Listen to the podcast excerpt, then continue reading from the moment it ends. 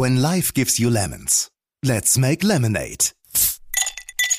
Der Marketing-Podcast. Wie aus sauren Herausforderungen erfrischende Chancen werden.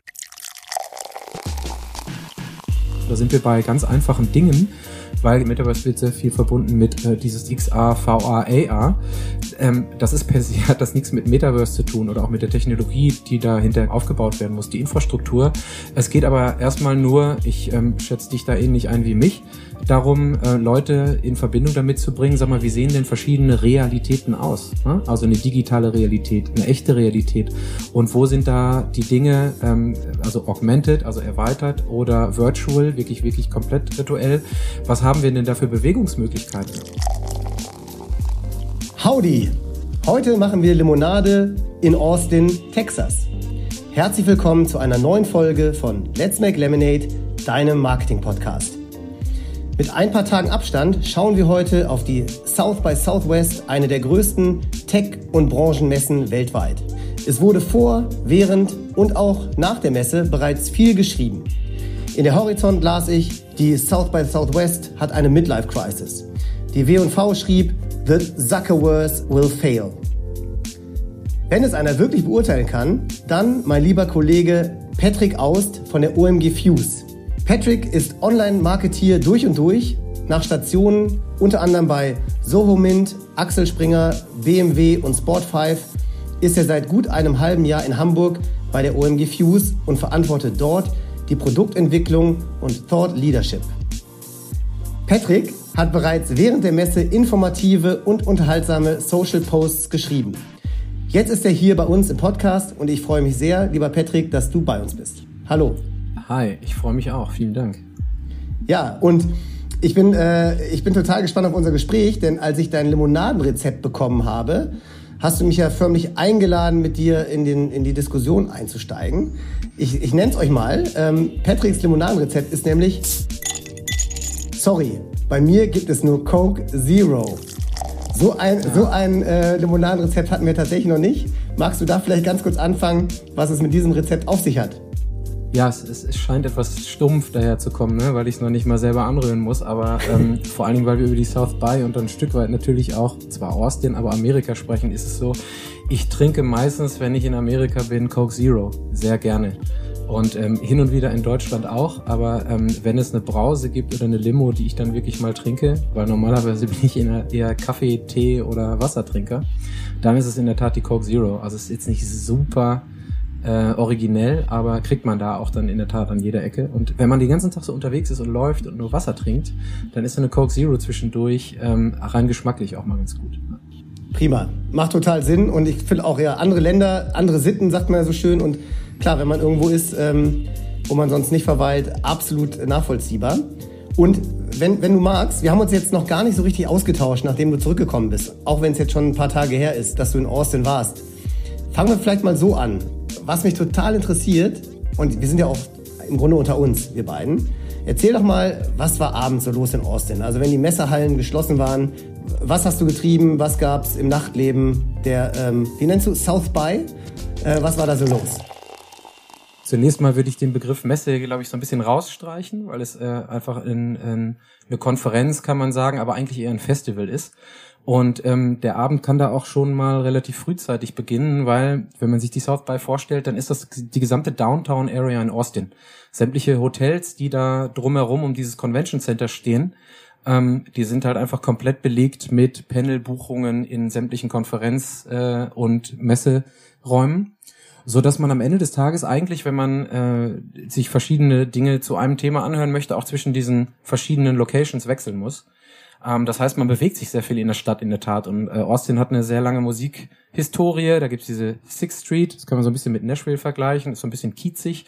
Das heißt, da ist auch tagsüber schon relativ viel Musik und Trubel. Und ähm, es kann schon mal sein, dass so ein Abend und so ein Nachmittag auch gerne mal um 14 Uhr mit dem ein oder anderen Panel, was man danach verpasst, eingeleitet wird, weil es gibt überall dann schon mal ein Bier, gerne auch mal umsonst, weil von irgendwem gesponsert. Dann gibt's ein Barbecue und dann trifft man drei, vier Leute, die viel interessanter scheinen, vor allem mit dem Bier in der Hand, als die Themen, die dann noch auf irgendeinem Panel 500 Meter weiter in einem äh, grauen Konferenzraum auf einem warten. Also das ist so, das ist so der Vibe. Da kommen wir vielleicht sicherlich hinterher auch nochmal so ein bisschen drauf. Aber grundsätzlicherweise ist es, wenn es dann äh, in Richtung Dunkelheit geht, die South by ist so ein bisschen dreigeteilt. Es gibt einen Interactive Part, das ist das Digitale, dann gibt es den mhm. Musikpart und einen Filmpart. Und je musikalischer es wird im Verlauf dieser zehn Tage des Festivals, desto mehr ist dann abends in der Tat auch los. Ne? Also ähm, auf dieser, was ich gerade gesagt habe, Sixth Street sind sowieso alle Bars mit Musik bestückt. Es gibt ganz viele Off-Locations, ganz viele Clubs. Das muss man sich so ein bisschen, wenn man Hamburg kennt, äh, mit der Reeperbahn kann man das so ein bisschen vergleichen, ähm, bieten auch Musik und Showcases an, die noch nicht mal wirklich, wo du noch nicht mal wirklich so ein Bändchen oder so ein Badge, sagt man bei der South By, für die, für die Veranstaltung brauchst, sondern einfach reinlaufen kannst. Und da hast du dann alles von Popmusik, Hip-Hop auch ganz groß natürlich in, in US, ähm, aber auch ganz viel, wir sagen immer so schön Schrammelrock oder Lo-Fi-Rock, ähm, wo du dich dann einfach irgendwo bewegen kannst und hinstellen kannst. Da ist dann wenig mit unterhalten teilweise, aber viel mit äh, Musik konsumieren. Cool. Und also, ich glaube, jeder, jeder unserer Hörerinnen und Hörer bekommt ein ganz gutes Gefühl, was da so abgeht und was da so äh, los ist. Das klingt auch so, als hättest du da auch wirklich Spaß gehabt. Ähm, was hat dich sonst begeistert? So vielleicht so im Vorgriff auf die Themen, auf die wir gleich noch zu sprechen kommen. Was, was hat dich so total geflasht? Was macht den Reiz für dich aus? Ähm, ja, dieser, dieser Großveranstaltung oder dieses gesamten Bebens in der City von Austin? Ähm, also es ist ein bisschen, so war auch mein Trip in der Tat diesmal geplant, ein bisschen zweigeteilt. Also es ist Arbeit und Urlaub in einem. Mhm. Ne? Also nun bin ich auch schon ein bisschen älter und habe auch ein Kind zu Hause sitzen. Das heißt, ich bin nicht mehr 25 und bin bis morgens um zwei unterwegs und nehme jeden Club mit. Aber abends so die standardmäßigen drei, vier Bier trinken und dabei dann eben Leute treffen, aber dann wieder morgens auch fit zu sein, um auf die auf die Panels oder die Sessions, die man sich rausgesucht hat, zu gehen. Das ist ein Wunder, das ist ein echt guter Zweiklang. Und man darf nicht vergessen, dass in Austin zu dieser Jahreszeit, diesmal hatten wir extrem viel Glück, locker auch mal so zwischen 24 und 27 Grad sind und blauer Himmel. Ne, das ist dann so, wenn man aus diesem meistens tristen Januar und Februar kommt, ähm, ist das dann auch nochmal wirklich so ein bisschen Sommerurlaub-Highlight. Ähm, Grundsätzlicherweise ist es aber so, dass du, ähm, und das ist ja hier eigentlich auch nicht anders, aber dort in geballter Form viel mehr noch zu finden. Du hast normalerweise die interessanten Gespräche, wenn man hier an OMR denkt oder äh, eine D3Con ähm, oder ähm, irgendwelche anderen Veranstaltungen, dann wird in Anführungsstrichen Business oder wirklich interessante Dinge werden im Nachgang beim Dinner gemacht oder wenn man sich zu zweit auf ein Lunch trifft. Das ist da, das ist dort bei der South By, wenn man das auch ein Stück weit plant, deutlich geballter und versierter möglich. Ja, und mhm. auch auf einer anderen Ebene ähm, weil ähm, am Ende des Tages sind sehr viele Deutsche, mit denen ich dann meistens äh, da stehe und äh, irgendwie ein Stück weit anbandle. Das sind aber insofern interessante Leute, weil die, ähm, weil es einfach nicht so viele sind und äh, die meisten Leute relativ schnell zur Sache kommen mit dem, also, was machst du, was machst du nicht, ähm, gibt es irgendwie ähm, Übereinstimmung? Und dann kann es auch einfach mal sein, dass man sich rumbewegt und an jemandem eine Stunde hängen bleibt, der dann aber als ganz klassischer Business-Kontakt über LinkedIn verbunden wird das äh, kommt halt vor und dann hat man, wenn man zurückkommt, drei, vier Follow-ups gemacht, ähm, ohne dass man da direkt irgendwie eine Eurozahl hintersetzen kann, aber was einfach für die Erweiterung des Netzwerks super wichtig ist. Cool. Gab es aus deiner Sicht das Highlight-Gespräch oder die Highlight-Begegnung, die du hattest, von der du vielleicht gar nicht gedacht hättest, dass es die geben würde?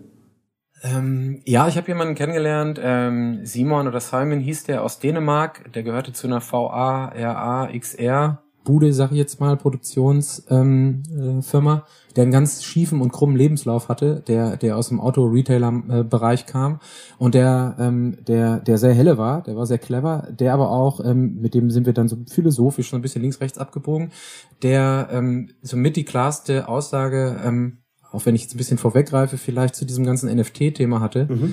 ähm, der dann am Ende des Tages gesagt hat, so, das ist ja alles schön mit Blockchain und Zertifikaten und NFT, aber wir, wir könnten uns auch einfach ähm, per E-Mail und per Kamera, so wie wir es bisher gemacht haben, ähm, Eigentumerurkunden durch die Gegend schicken oder hinterlegen. Hat bisher auch niemanden gestört. Ähm, das war so ein, das war ein ganz, ganz, äh, ganz, ganz, ich finde, gesunder Blick auf diesen NFT-Wahn, der sehr, sehr präsent war bei der South by dieses Jahr. Also die Unterhaltung allgemein mit dem war sehr, die war super. Ist aber eine super Überleitung, ähm, finde ich, dass ähm, ja dein, dein persönlichen Bericht gerade mit der Begegnung äh, mit Simon Kommen wir doch zu den inhaltlichen Mitbringseln, die du für uns im Gepäck hast. Ähm, Finde ich total spannend und man, man las ja wirklich kontrovers. Ja, viele sagen, Mensch, der Reiz ist ein bisschen weg, die Themen sind auch nicht mehr äh, das, was sie mal waren, beziehungsweise auch nicht so hot. Ich hatte das Gefühl, gerade bei den ganzen spannenden Posts, die du tatsächlich auch abgesetzt hast ähm, während der Veranstaltung, ähm, da, dass du das schon auch differenziert betrachtest. Was sind denn so deine inhaltlichen Themen, die du uns gerne mitgeben möchtest? von der diesjährigen South by? Ähm, also ich habe da natürlich zwei Brillen, Sachen, die mich persönlich interessieren und Sachen, die dann auch in meiner Rolle bei der Fuse ähm, wichtig sind. Ne? Wenn ich das Stichwort mhm. Thought Leadership in den Mund nehme und was mir ganz wichtig war, ich hau jetzt einfach mal die Buzzwords raus, sorry, ja, klar. und gehe dann hinterher drauf ein. Also das Thema NFT war, NFT war das, was irgendwie komplett in der in der Mitte der gesamten äh, Sache stand. Ähm, und du sagtest es gerade, da gibt's ja auch schon ähm, mehrere auch deutsche Beiträge dazu, die sich ähm, da kritisch ähm, und, und zu Recht dann auch kritisch mit auseinandergesetzt haben. Das Thema Metaverse ähm, spielt auch ähm, eine Riesenrolle und das waren so zwei Themen, um die ich dann auch so ein bisschen gekreist bin. Äh, wie gesagt, aus mhm. privatem Interesse, aber auch eben äh, in meiner Rolle ähm, bei der Fuse. Und beim Thema ähm, NFT ist es in der Tat so, ähm, es ging sehr viel, ich sage jetzt mal so ein Stück weit die Creator äh, Economy. Also wie können, äh, wenn wir jetzt so NFTs ein Stück weit aufmachen, da gab es da ja sehr viele Marketing Cases. Es gibt Dinge äh, wie dieser Board äh, ATR Club, Yard Club, der so ein bisschen hoch und runter als Beispiel ähm, getrieben wurde, gab sehr viele Marketing-Cases, wo auch Influencer drauf gesprungen sind und Leute das Thema nach vorne getrieben haben. Die Frage, die so ein bisschen bei der South By aufgekommen ist, ist so, was können denn eigentlich, ich sage jetzt mal Influencer, Creator, vor allen Dingen aber auch Musiker und Künstler mit dem Thema anfangen?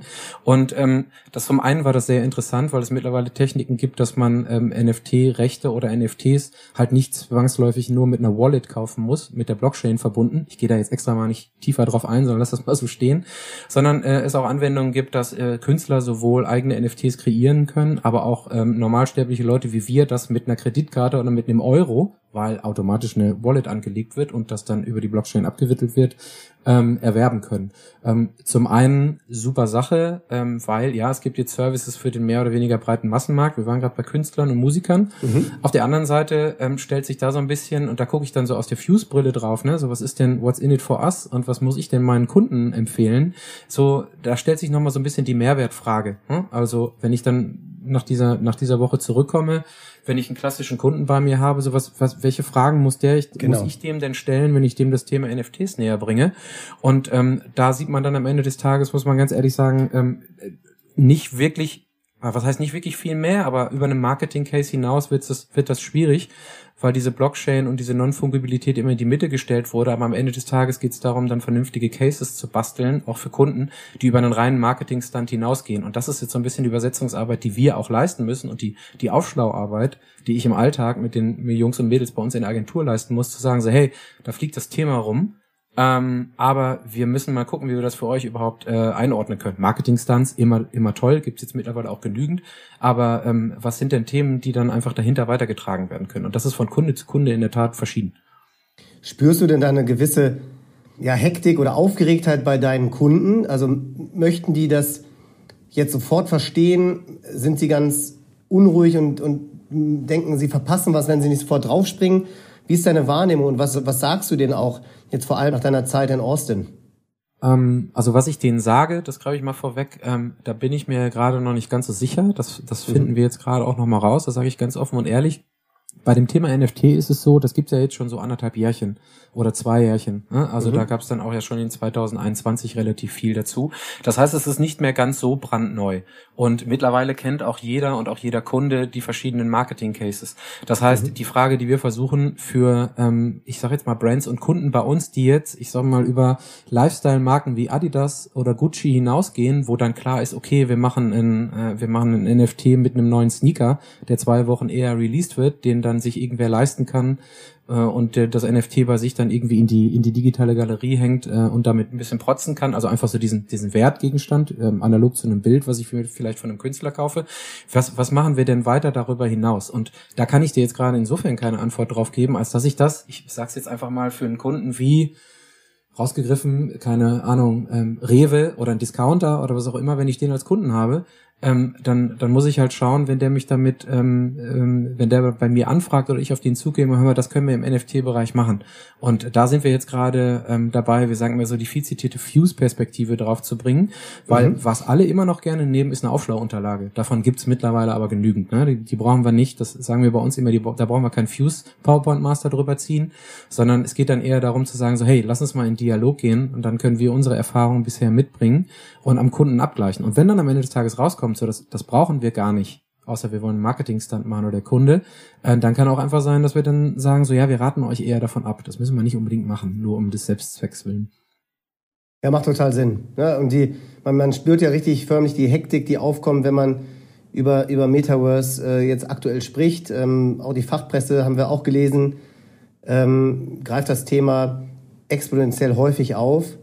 Da versteht man natürlich Kunden, die sagen, ja, was heißt das denn jetzt? Ne? Also was, was mache ich denn jetzt? Was, was erwarten meine Konsumentinnen und Konsumenten von mir? Von daher finde ich das total spannend, dass du da, ähm, ne, du dir die Gedanken machst, aber dass, dass du da schon sehr nah an, an Antworten bist, beziehungsweise deine Antwort ist, lass uns darüber sprechen, was eure Ziele sind und was diese Technologie und diese Möglichkeiten für euch bieten. Es ist, da ist es genauso wie bei allen, ne? Also so ein bisschen diese Frage nach diesem viel zitierten Why. Ich ähm, mach mal den Sprung rüber ins Metaverse, denn da ist es oder dieses Metaverse-Thema, sagen wir mal so, da ist es noch viel krasser, so wie deine, deine Ausgangsfrage jetzt gerade war. Da sind nämlich alle, sitzen alle auf heißen Kohlen. Ne? Da hat man irgendwie mhm. das Gefühl, der Marketingverantwortliche hat mal kurz irgendwie einen Topf von XY Euro locker gemacht, weil er jetzt schnell ins Metaverse muss. Und ähm, da geht's jetzt erstmal darum, und das, das machen wir ganz kaskadierend, wenn das irgendwann mal kommen sollte, die das, dieses Metaverse, und da sprechen wir ja eher über eine Technologie, die sehr verbindend ähm, ähm aufgebaut werden muss, ähm, welche Schritte eins, zwei, drei können wir denn jetzt gehen, die darauf einzahlen, dass in den Schritten, ich sag's jetzt einfach mal so krass, 901, 902, 903, darauf einzahlen, dass wir in die richtige Richtung gegangen sind. Ne? Und da sind wir bei ganz einfachen Dingen, mhm. weil Metaverse wird sehr viel verbunden mit äh, dieses XA, VA, AR ähm, das ist per se hat das nichts mit Metaverse zu tun oder auch mit der Technologie, die dahinter aufgebaut werden muss, die Infrastruktur. Es geht aber erstmal nur, ich ähm, schätze dich da ähnlich ein wie mich, darum, äh, Leute in Verbindung damit zu bringen, sag mal, wie sehen denn verschiedene Realitäten aus? Ne? Also eine mhm. digitale Realität, eine echte Realität. Und wo sind da die Dinge, ähm, also augmented, also erweitert oder virtual, wirklich, wirklich komplett virtuell? Was haben wir denn da für Bewegungsmöglichkeiten? Und ähm, da haben wir dann beispielsweise, gibt's äh, schon ein paar Cases, um jetzt mal wieder in die Business-Ecke abzurutschen, wo du mhm. dann nicht unbedingt ein, ein ROI hinterhängst äh, bei Cases, die du machst, wo du sagst, ähm, dadurch hat mein Discounter so und so viel mehr Abverkäufe, weil wir jetzt ein Metaverse-Projekt machen, sondern ey, ist jetzt aus der aus der Tüte gesprochen. Vielleicht bauen wir einfach ähm, in einem eigenen kleinen Metaverse meines Discounters einen kleinen äh, Discounterladen auf ähm, durch den dann ähm, sämtliche ähm, Auszubildende oder Angestellte einfach mal durchlaufen, damit sie A, die Regale besser finden, damit sie B, die Kunden besser beraten können. Oder sogar die Logistiker sagen können, sag mal, die Schokolade muss eigentlich eher hierhin und der Gang muss 50 Zentimeter breiter sein. Ähm, das sind so Themen, die man dann einfach mal machen kann, damit man Kunden oder auch uns, ganz offen gestanden, mit ähm, Technologien in Verbindung bringt, die auch ein Stück weit schon auf dieses Metaversum-Thema einzahlen. Und, und das wiederum macht als Use Case oder als, ne, als, als Schilderung total Sinn. Und bestimmt gab es doch auch ähm, vielleicht schon viele Kunden, die auch mit ihrer Marke vor Ort waren. Ähm, ist eher eine Frage als, als eine Vermutung, aber meine Frage, gab es Markenauftritte in Austin, die dich besonders begeistert haben, wo du selber was mitgenommen hast, wo du dachtest, Mensch, ähm, den Use Case hatte ich noch gar nicht so im Kopf? Ähm, bezogen auf die, ich erweitere jetzt mal diesen Metaverse-Begriff wieder um XR, AR und VR. Gab es wirklich eine komplette, eine komplette Halle, die voll war mit ähm, verschiedenen Welten und Cases, wo man sehr schön sehen konnte, wenn man sich die Brille aufgesetzt hat, was wirklich erweiterte Realität ist, also wo man beispielsweise auch mit seinem eigenen Handy dann noch ähm, in der Realität, in der man unterwegs war, navigieren konnte, was wirklich nur virtuelle Realität ist, wo man ähm, vielleicht irgendwie, ähm, was war ein Case, wo man auf einer Insel gestanden hat, mit wunderschönen Bäumen und Sonnenschein und Wasser umgeben und dann einmal in fünf Minuten kurz ins Weltraum hochgebeamt wurde, an, dem, an der Raumstation vorbeigeflogen ist und man das ähm, ökonomisch, ökologische, Entschuldigung, das ökologische Gewissen so ein bisschen gesprochen hat von wegen, hey, das ist unser Planet, so sieht der aus, da müssen wir uns drum kümmern. Das war so eine, das war so eine Initiative, ähm, in der Tat hatte ich gerade von dem Simon erwähnt, von dem Dänen, die die mhm. umgesetzt hatten mit einer ökologischen Stiftung, glaube ich, in Dänemark, will jetzt nicht komplett was Falsches sagen, ne? aber einfach so, um so ein bisschen ökologisches Gewissen zu pampern. Das sind schon Dinge, und da habe ich dann auch gemerkt, so, hey, das hat mich komplett abgeholt, auch wenn ich mich mit VA auskenne. Und wenn ich jetzt daran denke, dass ich das meinen Kunden in einem möglichen Studio, in einer Umgebung mit der Brille zeige, so dass die das auch besser verstehen und dann vielleicht auch auf ihre Markenwelt oder Produktwelt ein Stück weit umsetzen können, weil sie sagen so, hey, äh, da fällt mir das und das ein, dann sind das genau die Anknüpfungspunkte, die ich brauche und das sind genau die, die, die Reize, die wir da als allererstes auch mal mit unseren Kunden und unseren Partnern setzen müssen, um damit in Verbindung zu kommen. Ne? Also VA-Brillen gibt's jetzt schon ich sage jetzt mal fast schon ewig lange. Am Ende des Tages gibt es aber noch nicht so viele, die davon verkauft wurden und auch in unserem Bereich nicht so viele, die damit in Kontakt gekommen sind. Das heißt, erstmal so diese Schwelle und dieses Verständnis ähm, Schwelle äh, überwinden und Verständnis schaffen, um dann gemeinsame Gestaltungsräume, ganz schlimme Floskel, ne, ähm, zu, zu erschließen und zu gucken, was man da auch Kunden und Partnern empfehlen kann. Ich finde aber Gestaltungsräume trifft ja ganz gut. Ne? Wenn, wenn ich jetzt nochmal an Use Cases denke, de denke ich wirklich so an, an Reisen buchen, Autos kaufen, Wohnungen mieten oder vielleicht auch Wohnungen und Häuser kaufen, wo du wirklich äh, von deinem Sofa aus eine gleiche Experience oder eine fast gleiche Experience schaffen kannst wie vor Ort. Ja, und gerade so ein Katalog schafft es nicht. Ein Autohaus, glaube ich, ist auch ein Auslaufmodell Genau das gleiche wie zum Beispiel ausverkaufte Konzerte oder Sportveranstaltungen. Ich glaube nicht, dass eine, eine Virtual Reality, Augmented Reality ähm, an ein Live-Experience rankommt. Zumindest für mich persönlich nicht. Aber bevor man es nicht miterlebt oder nur am Fernseher, glaube ich, ist das doch auf jeden Fall ein, ein Use Case. Ja, deswegen finde ich, da gibt, es gibt schon sinnvolle Anwendungsbeispiele auch ähm, super souffliert, sage ich mal, zwei Dinge dazu. Ähm, du und ich machen jetzt genau das gleiche, was die meisten Menschen machen. Wir kommen vom mhm. Und enden bei Augmented und Virtual Reality. Ne? Ähm, das sind aber, äh, ich sage jetzt mal, Erlebnisräume und Zugangsräume, die so, ich sage mal so schön, zwei bis drei Prozent des gesamten Eisbergs, der über der, äh, über der Wasseroberfläche ist ausmachen. Die restliche Sache, die Infrastruktur, die, die Verschränkung, die Durchlässigkeit, das ist das, was das Versprechen des Metaversums äh, mit sich bringt. Und das ist in der Tat, ähm, du sagtest gerade schon irgendwie, ich glaube im, im, Vorgespräch, Zuckerverse is over. Äh, vor allen Dingen äh, so eine Company wie Meta jetzt halt einfach Milliarden von Euro reinpumpt, um zu gucken, was am Ende des Tages rauskommt. Die andere Sache ist, ähm, das, das meinte ich gerade mit souffliert ist, ähm, da auch reden jetzt zwei mittelalte weiße Männer, sage ich jetzt einfach mal kritisch in unsere mhm. Richtung, mhm. weil äh, wenn ich an meine 14-jährige ähm, Stieftochter denke, die geht mit diesen Themen ganz anders um. Also deren Realität findet viel mehr auch äh, in digitalen Räumen jetzt schon statt. Also wenn die ein Erlebnis hat am Computer, wenn die ein Erlebnis hat in der VR-Brille, dann ist das, gehört das bei der schon viel mehr zum Erlebnisraum und zum Alltag äh, dazu, als es das bei uns tut, weil wir unser gesamtes Leben lang, äh, meiner Meinung nach auch richtig, ich stimme dir da komplett zu, physikalisch und anwesend zu einem Konzert gehen. Ja, sonst hätte ich nicht South by ähm, fliegen müssen beispielsweise.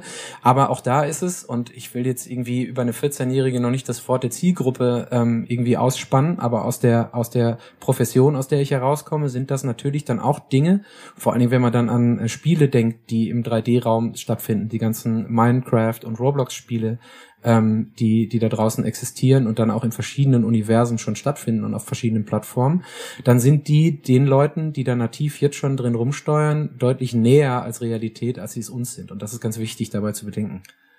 Total, absolut. Vielleicht müssten wir dann tatsächlich nochmal so ne, eine junge äh, Person, vielleicht auch eine weibliche Person mit reinnehmen. Aber ich finde, du zeigst es ganz schön auf. Und das sind ja die Fragen, mit denen sich auch Marken auseinandersetzen. Wie erweitere ich im Grunde das, was gut funktioniert und auch noch sicherlich ein paar Jahre gut funktionieren wird, um das, was dann in Zukunft äh, funktionieren soll, ob es dann de facto auch funktionieren wird, ist ja dann nochmal eine andere Frage.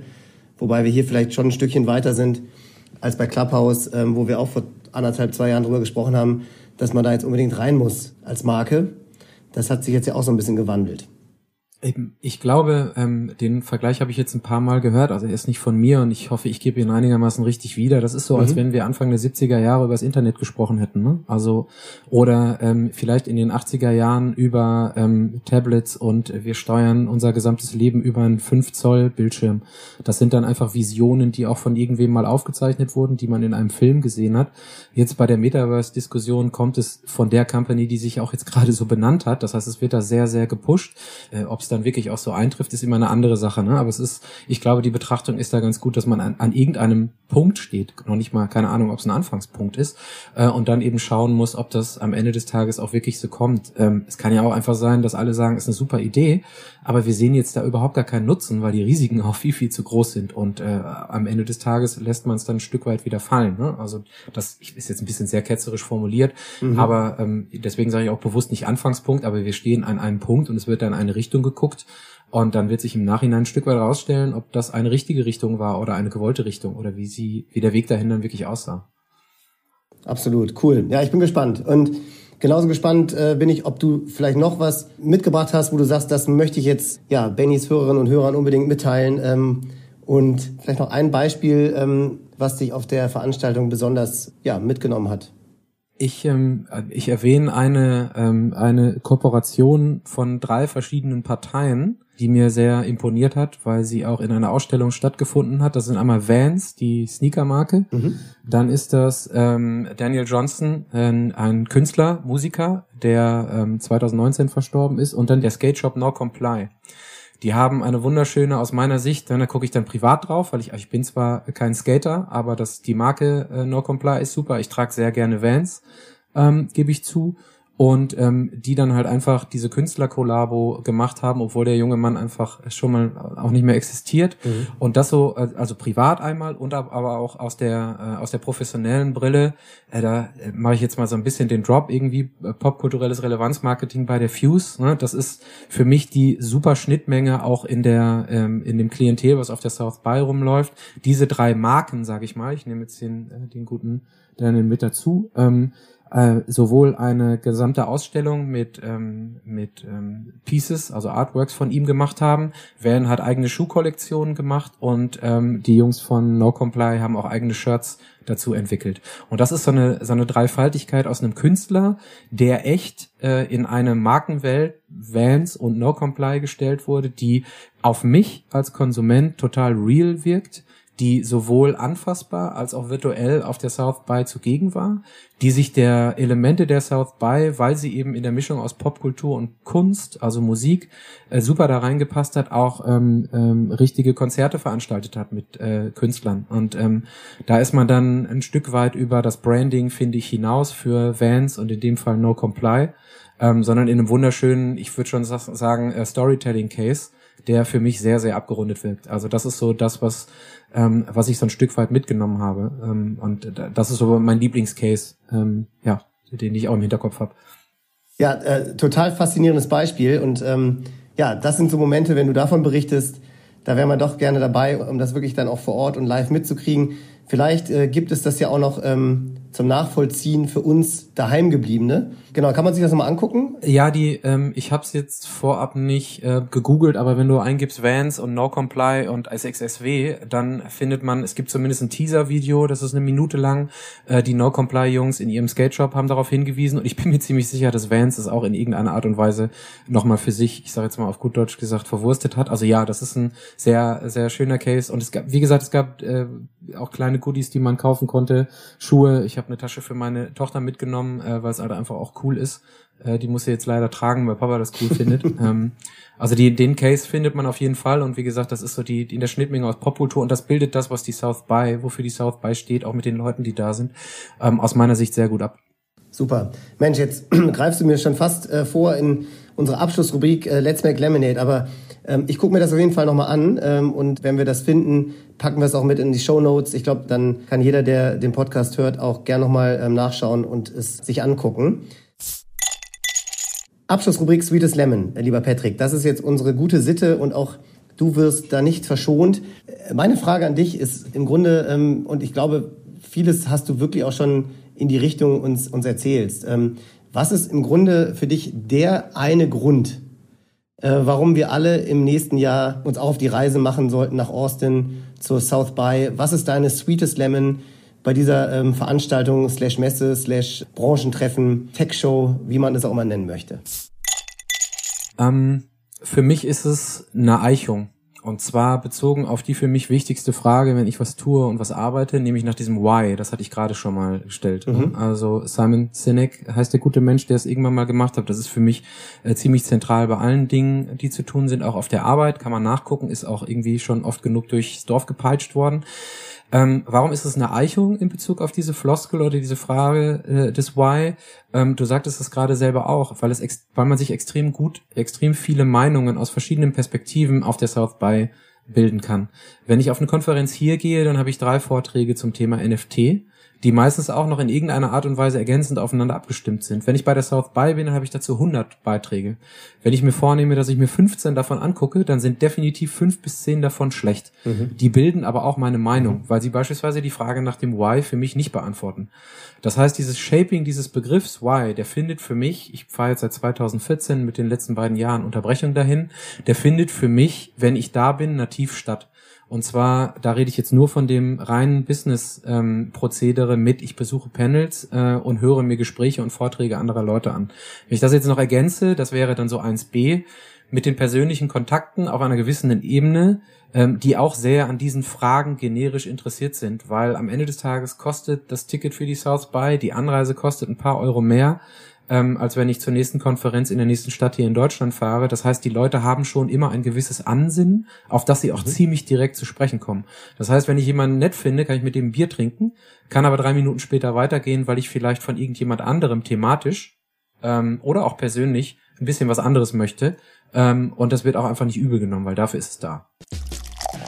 Ich glaube, meine Sweetest Lemon wird sein, äh, dass du dann an meiner Seite bist, um äh, mir bei diesem Weg durch den Dschungel ein wenig zu helfen, bei deiner Erfahrung. Ja, vielen, vielen Dank, lieber Patrick, für, für die Einblicke, ähm, dass du uns mitgenommen hast auf die kurze Reise in Austin und ähm, schön, dass du bei uns warst. Vielen Dank. Ja, vielen, vielen Dank, dass ich mich hier ausbreiten durfte und danke für die Einladung. Sehr gerne und ich glaube auch für alle unsere Hörerinnen und Hörer ähm, auch das Angebot an dieser Stelle, falls ihr noch mehr Fragen habt dazu ähm, und, und vielleicht wirklich konkret euch mal Patrick schnappen möchtet, um über die Themen der South by zu sprechen, Reach out, sprecht ihn an. Ähm, die Kontaktdaten findet ihr ähm, sowohl in unseren Show Notes als auch auf unserem Blog bei letsmakelemonade.de ja, wir hoffen, dass wir da noch früh genug euch erreicht haben, um euch einen Einblick zu geben in äh, ja, dieses ähm, verrückte Branchenevent. Hört bald wieder rein, wenn es heißt Let's Make Lemonade, dein Marketing-Podcast. Ich freue mich drauf. Bis bald. Ciao.